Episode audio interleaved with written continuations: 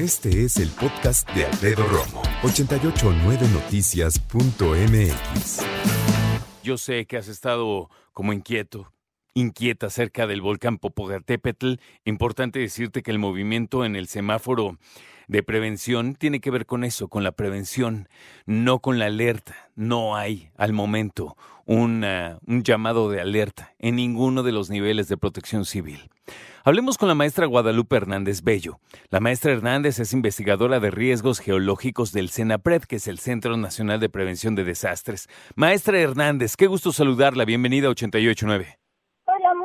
Tardes, Alfredo. Muchas gracias por la invitación. Maestra, ¿qué se sabe, qué sabe el CENAPRED en cuanto a una posible erupción del volcán Popocatépetl? Bueno, pues el CENAPRED desde hace muchos años, desde 1994, está monitoreando al CENAPRED lo monitorea en todos los aspectos, como es el aspecto visual, para ver si se forman domos. También existe un aspecto geoquímico, ya que se muestran varios manantiales alrededor del volcán para saber si existen cambios en las aguas.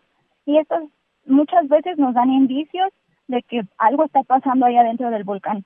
Otro parámetro que monitorea el CENAPRED es la deformación. Cuando un cuerpo volcánico tiene alguna alguna deformación importante, pues quiere decir que algo está dentro, algo adentro está pasando, ¿no?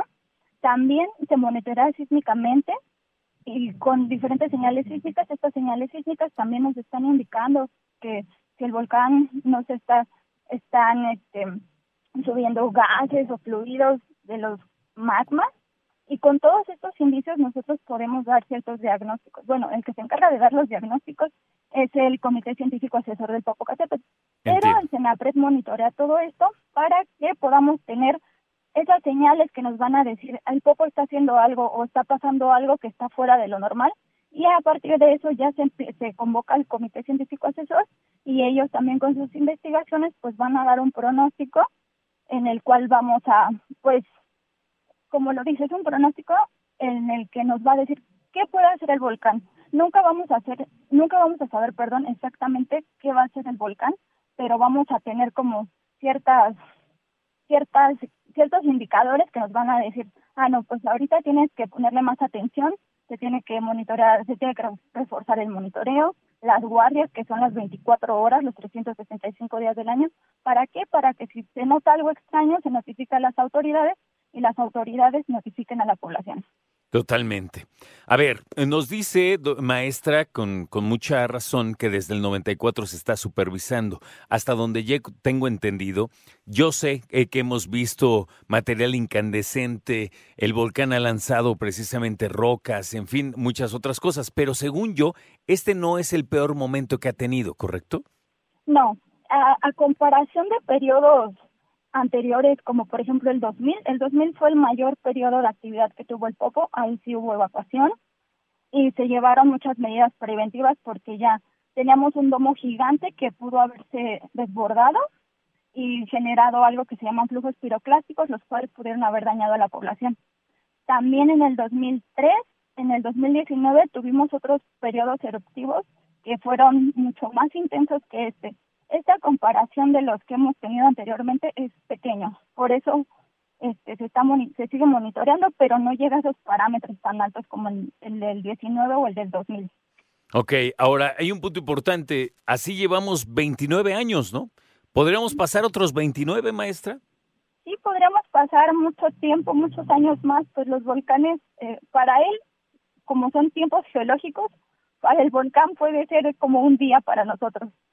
Entonces, puede haber muchísimo, no sé si como tú lo mencionas, otros 29 años sí puede estar activo, pero no va a ser una actividad tan constante. Hemos tenido periodos de mucha actividad, pero también hemos tenido periodos de calma. Entonces, pues son los ciclos de los volcanes, a veces están muy activos, otras veces no, pero justamente por eso se hace el monitoreo, para saber qué está pasando, para saber si esa actividad está subiendo o está bajando, y así se como ya les comenté anteriormente, se, se convoca al Comité Científico Asesor. El Comité Científico Asesor da sus recomendaciones y la, este, la Coordinación Nacional de Protección Civil es el que indica si se sube o se baja el semáforo. Maestra, dime por favor nuevamente en qué fase, en qué fase del semáforo estamos y por qué. Ok, uh, el día de ayer, el día domingo, hubo una conferencia de prensa en el cual se cambió de amarillo fase 2 a amarillo fase 3. Esto se debió a que el Comité Científico Asesor analizó todos los parámetros que se toman en cuenta, eh, sobre todo el incremento que se ha tenido desde septiembre de la actividad, vieron cómo se cómo iba evolucionando esa actividad, que ha aumentado paulatinamente y se llegó a la decisión de elevar el, bueno, el comité llegó a la decisión de recomendar elevar el a, a fase 3. La coordinadora ya tomó la decisión de elevarlo a fase 3 justamente porque tenemos esas explosiones, tuvimos un periodo pues bastante intenso desde el día viernes y hay algo que debemos aclarar, que el semáforo es un es un instrumento preventivo y justamente por eso se elevó, por prevención. Además de todo lo que ya nos compartió, a mí me gustaría que nos platicara acerca de los protocolos. Hablábamos del, del, ah, del semáforo y en dónde se ubica en este caso con el Popocatépetl. ¿Qué nos dicen los protocolos en este momento, maestra? Pues los protocolos, una vez que el semáforo se cambia de fase, los protocolos van a cambiar, en las cuales las unidades estatales y municipales de protección civil ya tienen tareas definidas.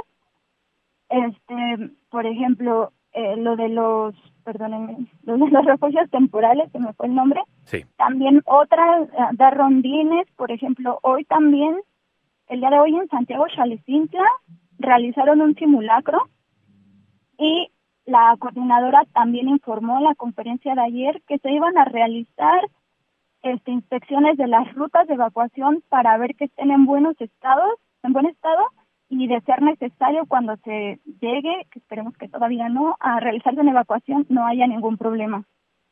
Respecto a las rutas de evacuación, existen dos formas para poder consultarlas.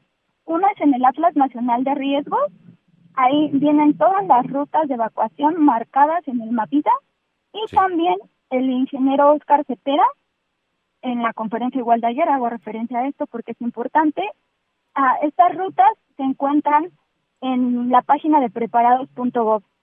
En la página de preparados.gov vienen separados por número de ruta. También existe un video en el cual nosotros podemos apretarle y nos va a desplegar cuánto mide la ruta y cuál es el trayecto.